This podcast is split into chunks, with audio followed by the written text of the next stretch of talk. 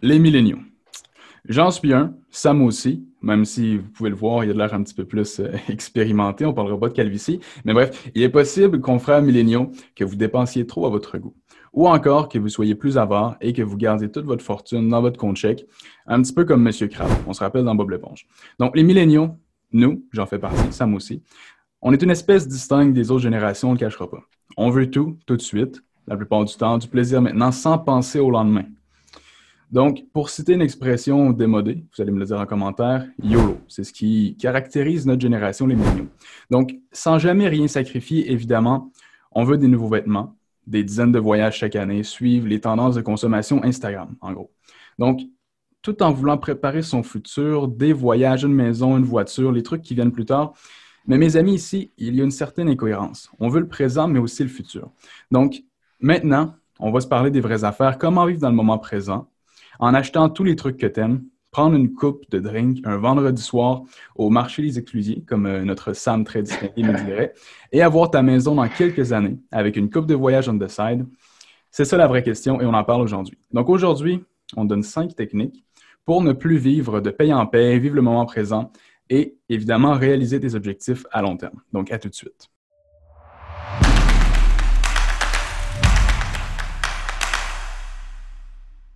Donc aujourd'hui, j'ai un invité très spécial, M. Samuel Poirier, que vous avez déjà rencontré, qui est mon collègue chez IA Groupe Financier et qui est aussi un cofondateur avec moi de La Vérité sur vos finances. On a fait ce petit bébé-là ensemble et je l'invite aujourd'hui au podcast en nom de, de La Vérité sur vos finances pour qu'on parle d'un sujet sur lequel c'est une vraie germaine, il m'en parle toujours, il y en a toujours long à dire, puis il s'emporte. Donc aujourd'hui, je veux que tu gardes ton calme, Sam. On va parler des milléniaux et de leurs habitudes de budget. Et on est chanceux aujourd'hui parce qu'on n'a pas Louis Bernard dans les jambes, on a la paix. Oui, oui, enfin, on peut, euh, on peut euh, briller sans lui.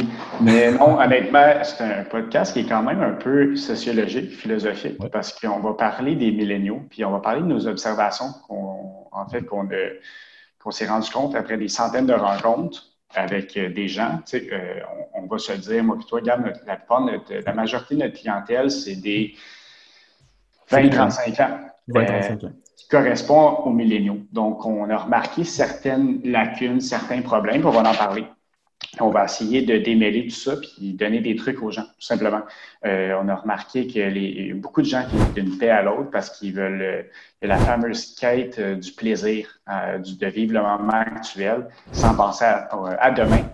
en même temps, ces gens-là, les gens, les milléniaux, nous aussi, on en fait partie. On veut aussi réaliser nos projets futurs. On va avoir une belle maison, on va avoir la belle voiture, on va faire plein de voyages parce qu'on voit tout le monde faire plein de voyages. Sur Donc, Instagram, entre autres. Oui, sur Instagram. Donc, c'est ça qu'on va discuter euh, ensemble. comment trouver le juste milieu là-dedans? Où est-ce qu'on s'en va dans tout ça? Parce qu'il y a un réel problème. Notre génération est vraiment particulière comparativement à l'ancienne génération. On pourrait en parler un peu de l'ancienne génération où ce que je te dirais peut-être qu'ils ne vivaient pas assez de moments présents, peut-être euh, pour plusieurs raisons. On pourrait en parler longtemps.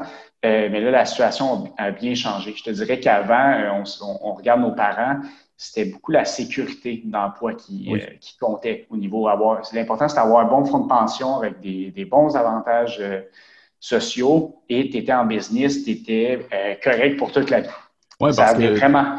Oui, vas-y, vas-y, vas-y. Tu, trouvais une job à l'usine du coin, tu travaillais là toute ta vie, tu accumulais ta pension là. Mais maintenant, tout le monde change de job tout le temps, on bouge de plus en plus, on veut toujours du nouveau tout le temps. Oui, c'est ça. Mais c'est tu vas voir, je, vais en parler. je m'en porte, je m'en porte déjà. Non, mais j'ai, trouvé une étude qui est vraiment intéressante que je vais, je parler dans quelques mm-hmm. minutes. Par la suite, on va donner euh, plusieurs trucs, etc.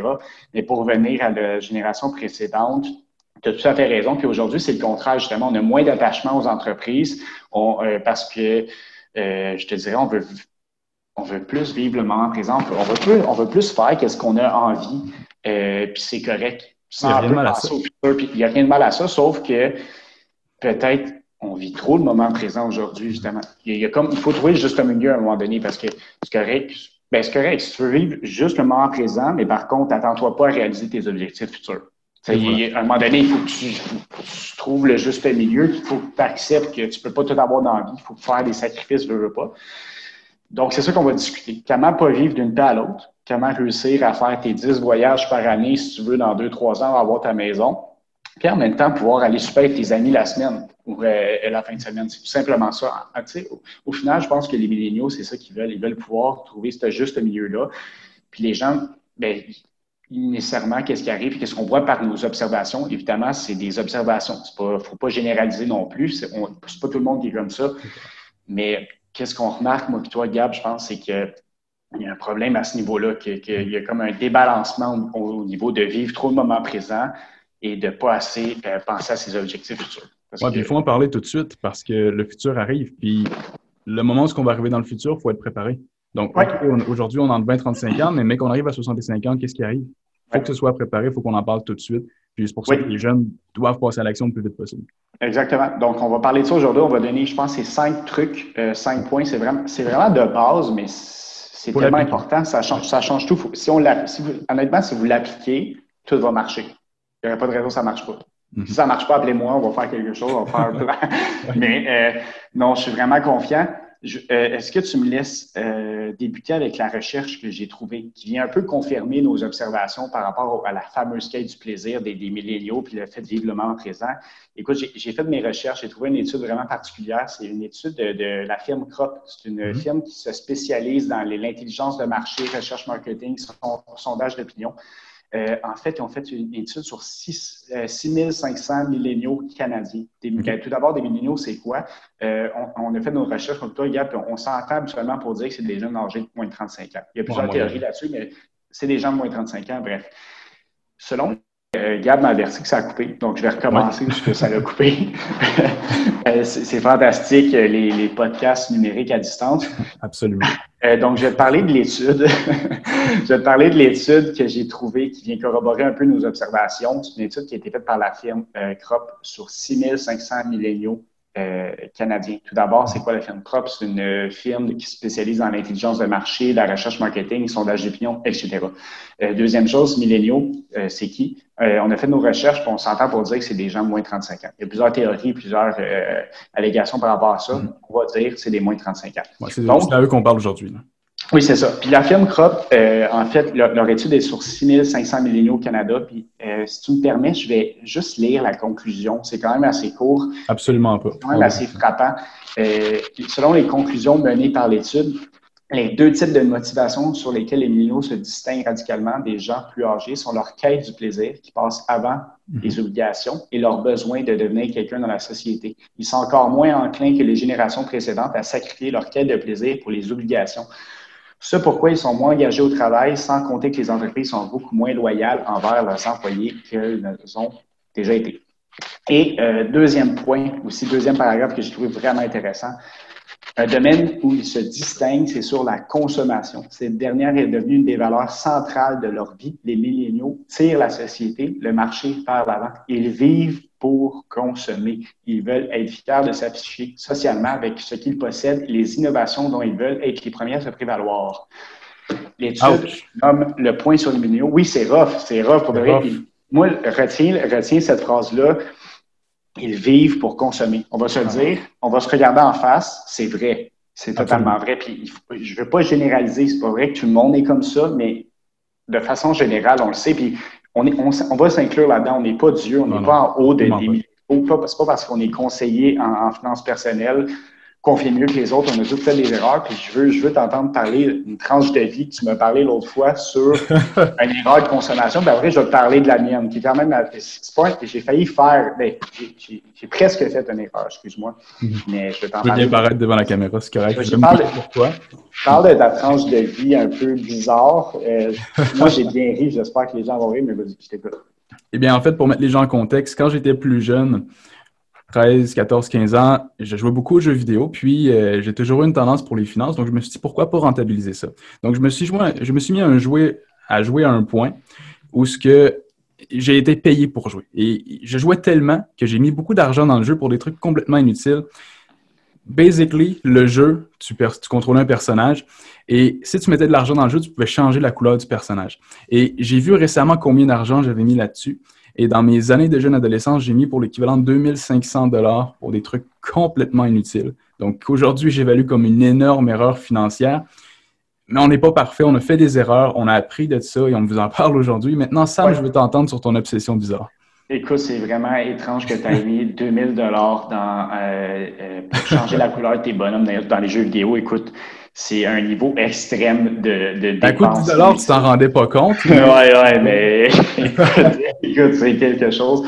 Euh, moi, ce niveau, euh, mais tu sais comment je, suis un, euh, je suis un maniaque de Elon Musk et de Tesla. Mm-hmm. J'adore cette entreprise-là. J'adore Elon Musk. Je trouve que c'est quelqu'un d'avant-gardiste, c'est quelqu'un qui, a des idées révolutionnaires. Bref, je, l'adore. Je sais qu'il y en a qui le détestent. Bref, euh, j'ai lu beaucoup sur lui, j'ai lu son livre et je suis un, obsédé de Tesla. Je rêve d'avoir une Tesla un jour parce que je veux un véhicule électrique, euh, tout simplement. Et deuxième chose, j'ai le goût d'encourager cette entreprise-là. Donc, je voulais me, je voulais me, je voulais m'acheter une Tesla cette année.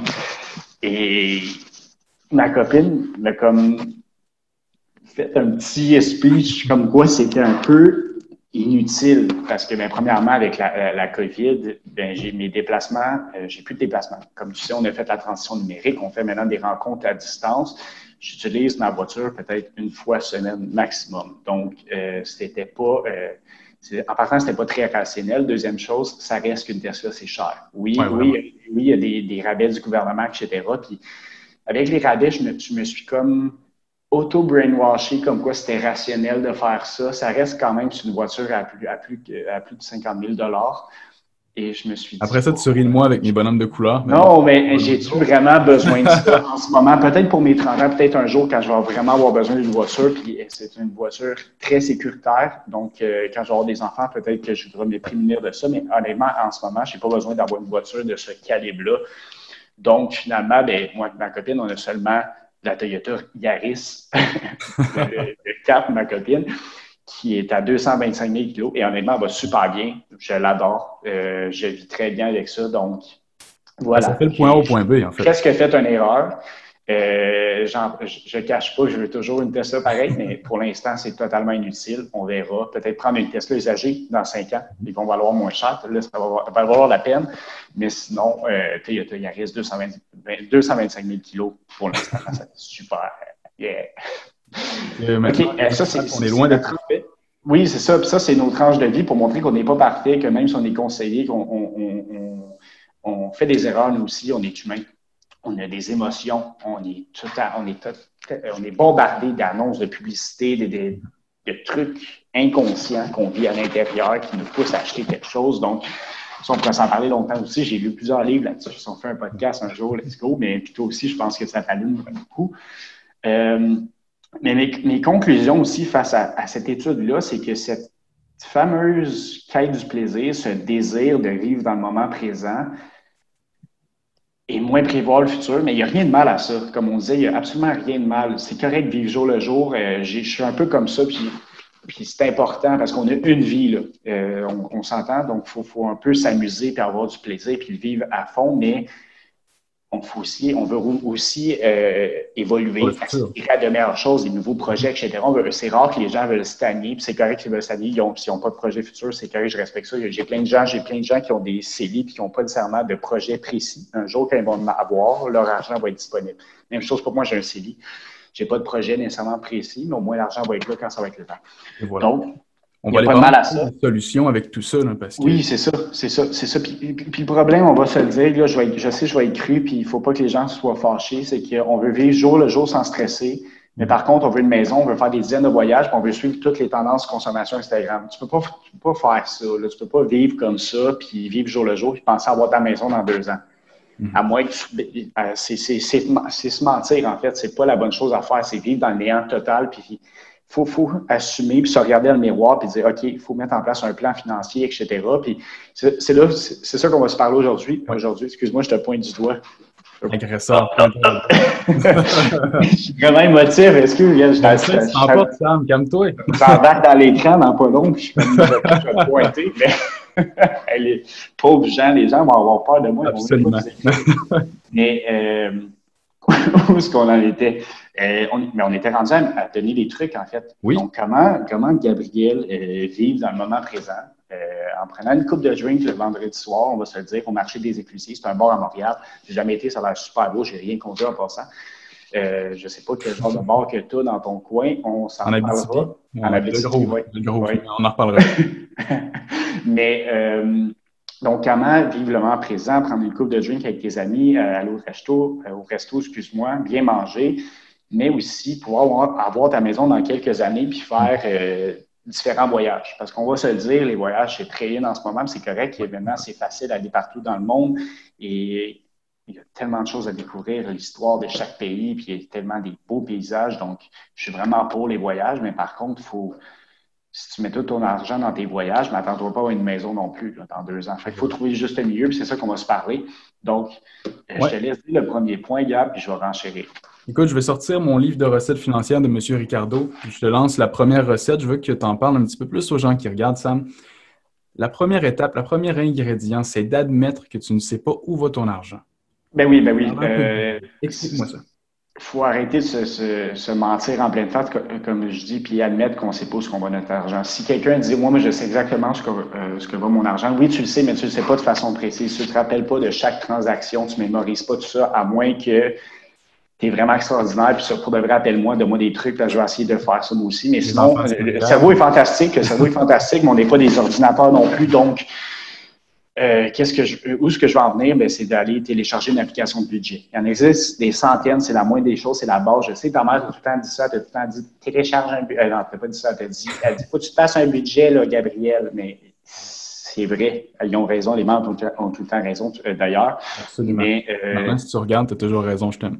Mais oui, mais il faut que tu vois, faut que tu vois tes finances personnelles puis toi-même comme une entreprise. Fait faut que tu regardes le flux monétaire, tes entrées, tes sorties d'argent. Pour ça, il faut que tu aies un budget. Si tu veux que ton entreprise va bien, euh, aille bien, en fait, et que tu veux euh, ressortir des bénéfices face à ça, mais il faut que tu aies une vue d'ensemble, il faut que tu aies un budget. Donc, c'est le point 1, c'est la, la, base, en fait. Donc, euh, télécharger un budget. Là, tu n'es pas obligé de, faire un fichier Excel compliqué, puis rentrer tout ça. Il y a des applications de budget formidables. Donc, reste go. C'est la moindre des choses, c'est deux secondes de faire ça. Pour il n'y a pas d'excuse. Euh, vas-y. Vas-y. Yes, yes, Ricardo. Donc, euh, c'est mon livre de recettes. La deuxième, le deuxième ingrédient serait de regarder les entrées et les sorties. Donc, évidemment, on veut qu'à chaque semaine, à chaque mois, il y ait plus d'argent qui rentre dans le compte qui en sort. Évidemment, si à chaque semaine, tu as un déficit de 200 dollars, euh, ça va pas bien, tu perds 200 dollars par semaine. Donc, tu vas dans le crédit à chaque semaine de 200 dollars. Donc, une fois que le premier ingrédient est, est, rempli et mis dans notre bol à mélanger, il faut faire sûr que ça fonctionne. Si tu vois que tu es dans le rouge partout, exactement. regarde ton budget puis fais en sorte que ça fonctionne. Oui, c'est ça. Donc, plus d'entrée d'argent que de sortie d'argent, c'est comme la base. Faut que... Puis pour faire ça, ben, euh, si tu pas plus, si as plus de sorties d'argent que d'entrée d'argent, donc plus de dépenses, mais soit tu t'arranges pour réduire tes dépenses, ou soit tu t'arranges pour augmenter tes heures de travail, aller chercher un autre emploi, etc. Donc, c'est les deux façons, c'est pas très compliqué. Euh, donc, c'est ça. C'est la base. Oui, vas-y. Euh, oui, pour revenir au budget aussi, quand on le fait puis qu'on écrit exactement, OK, j'ai un abonnement Netflix, Spotify, Apple TV, en faisant l'exercice exactement, on peut voir avec toutes les choses auxquelles on est abonné, on vit dans l'ère de l'abonnement. C'est bien rare que tu vas payer 2000 euh, dollars pour un abonnement à vie. C'est souvent un petit truc comme 20 dollars par mois, puis ça fait mal. Tu peux couler un bateau avec un petit trou dans la coque du bateau si tu t'en occupes pas bientôt. Donc, on regarde vos finances, tu ne te sers jamais de Spotify, tu vas tout le temps sur YouTube, paye pas ton abonnement Spotify. Donc, quand tu fais ton budget, tu vois qu'est-ce que tu as. Et Sam, je vois ton visage enthousiaste, je t'écoute. Non, mais je suis pas enthousiaste parce que ça m'est arrivé récemment cette année. Euh, je me suis rendu compte en, regardant mes trucs aussi que je payais pour Apple Music. J'ai Spotify, puis je paye pour Apple Music, puis j'utilise même pas Apple Music. Donc, euh, je me suis fait avoir. Aussi, euh, ça m'a coûté 120 cette année parce que c'est 10 par mois. Donc, tu vois, euh, bien important de faire cet exercice-là parce que pour de vrai, il y a tellement de transactions qui se font durant la journée parce que tout est automatisé dans tes, euh, ton compte Netflix, etc. Donc, c'est super important de faire ça.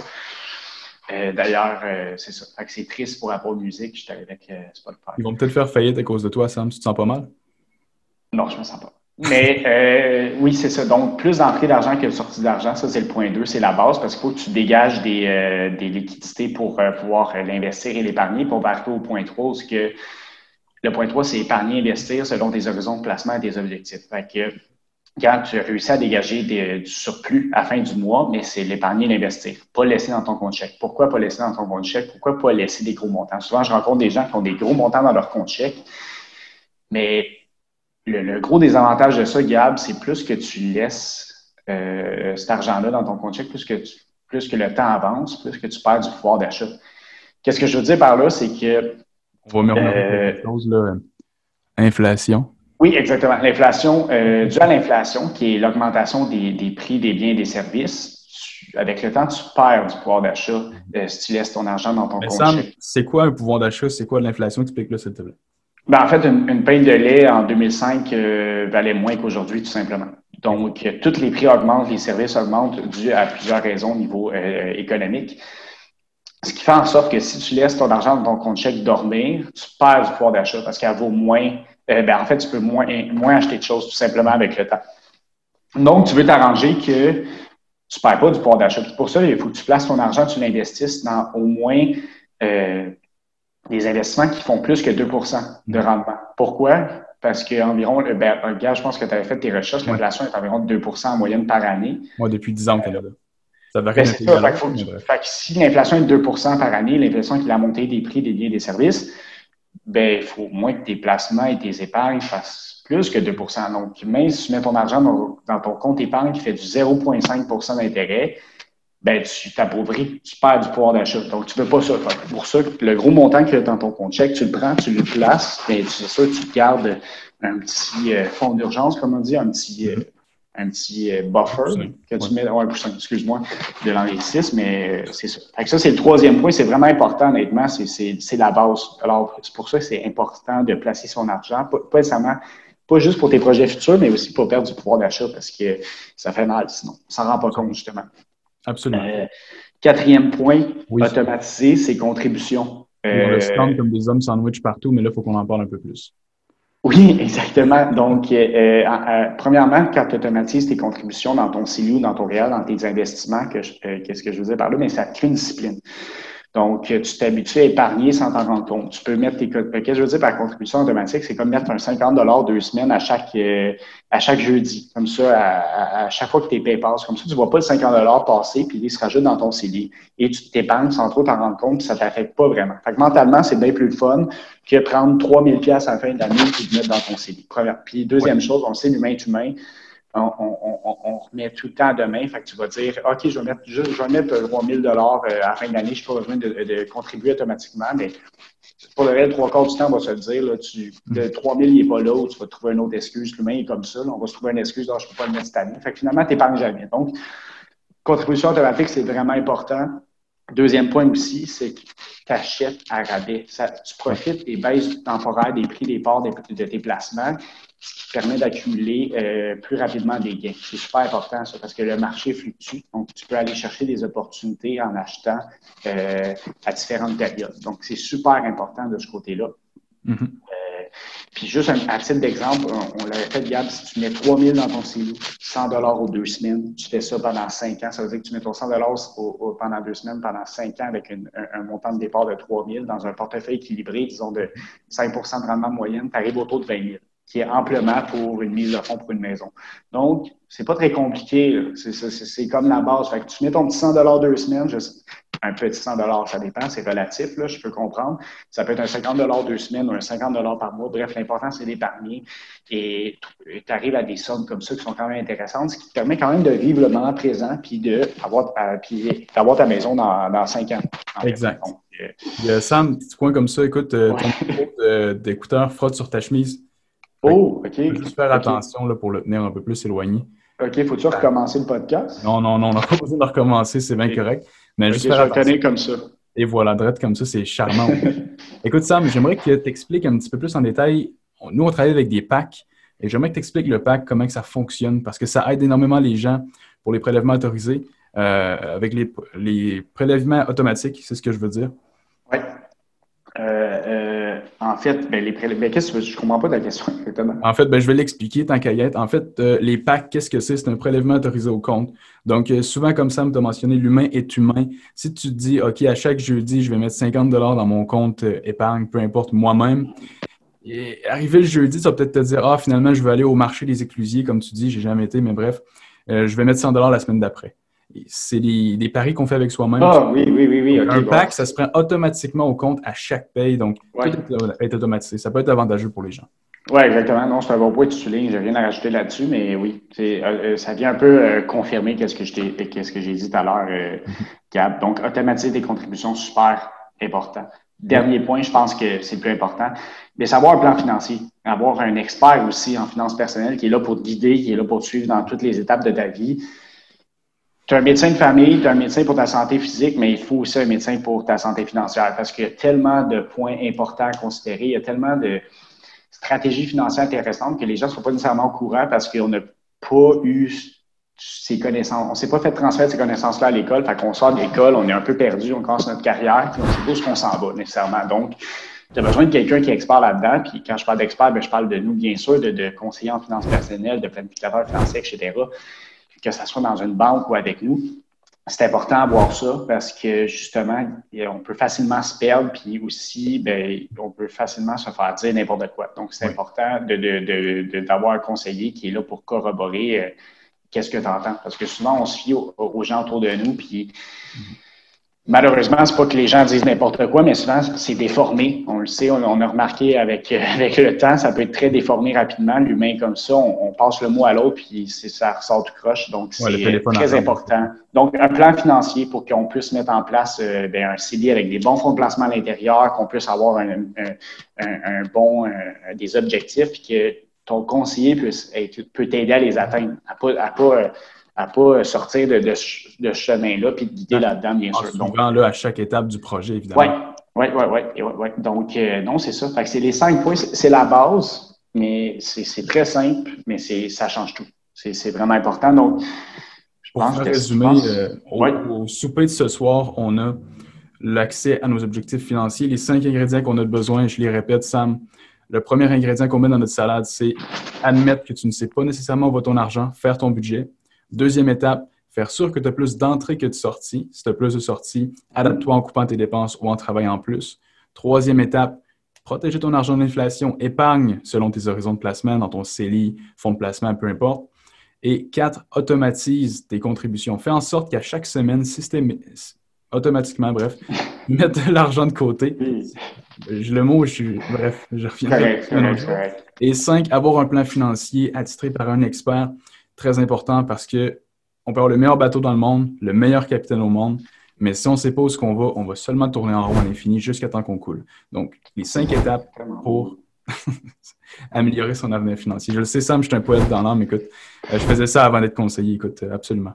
Oui, je sais, non, mais tu as l'âme de quelqu'un de 50 ans. C'est particulier. Bref. Ben, je, suis vieux, vieux, mais j'ai le remède de la jeunesse éternelle. Pas comme toi. Exact. mais bref, on ne va pas s'éterniser. Bref, c'est un podcast plus court, puis je suis content parce que c'est straight to the point. Euh, là, j'ai un rendez-vous, il faut que j'y aille, donc je dois quitter pour euh, le podcast, mais euh, qu'est-ce que, je suis très content d'avoir fait ça. Donc, on, rappelle aux gens que nos consultations sont sans frais. Si les gens veulent nous écrire, avoir un plan financier, c'est sans frais. On est là pour les aider. On est là pour euh, transmettre nos connaissances, bien sûr, et donner une éducation financière simple. Donc, on est là pour vous. Euh, j'ai hâte de travailler avec vous. Et bref, Gab, merci encore. Euh, merci de m'avoir invité. C'était moi l'invité. Je suis content. En fait, je peux vraiment briller maintenant sans lui. Donc, puis Gab, je voulais juste te dire, malgré qu'est-ce que le monde dit sur toi, tu es vraiment un bon Jack. Fait que... merci, Gab. puis on se reparle c'était très cool. On se fait un autre euh, c'est bon, Sam. Je vais essayer de rien dire dans ton, nom dans ton dos jusqu'à temps qu'on se revoie. Exact. exact. Moi, je dois y aller. Un homme important, je dois y aller. Ouais, c'est ça. À plus, Sam. Bonne journée, tout le monde. Bye bye.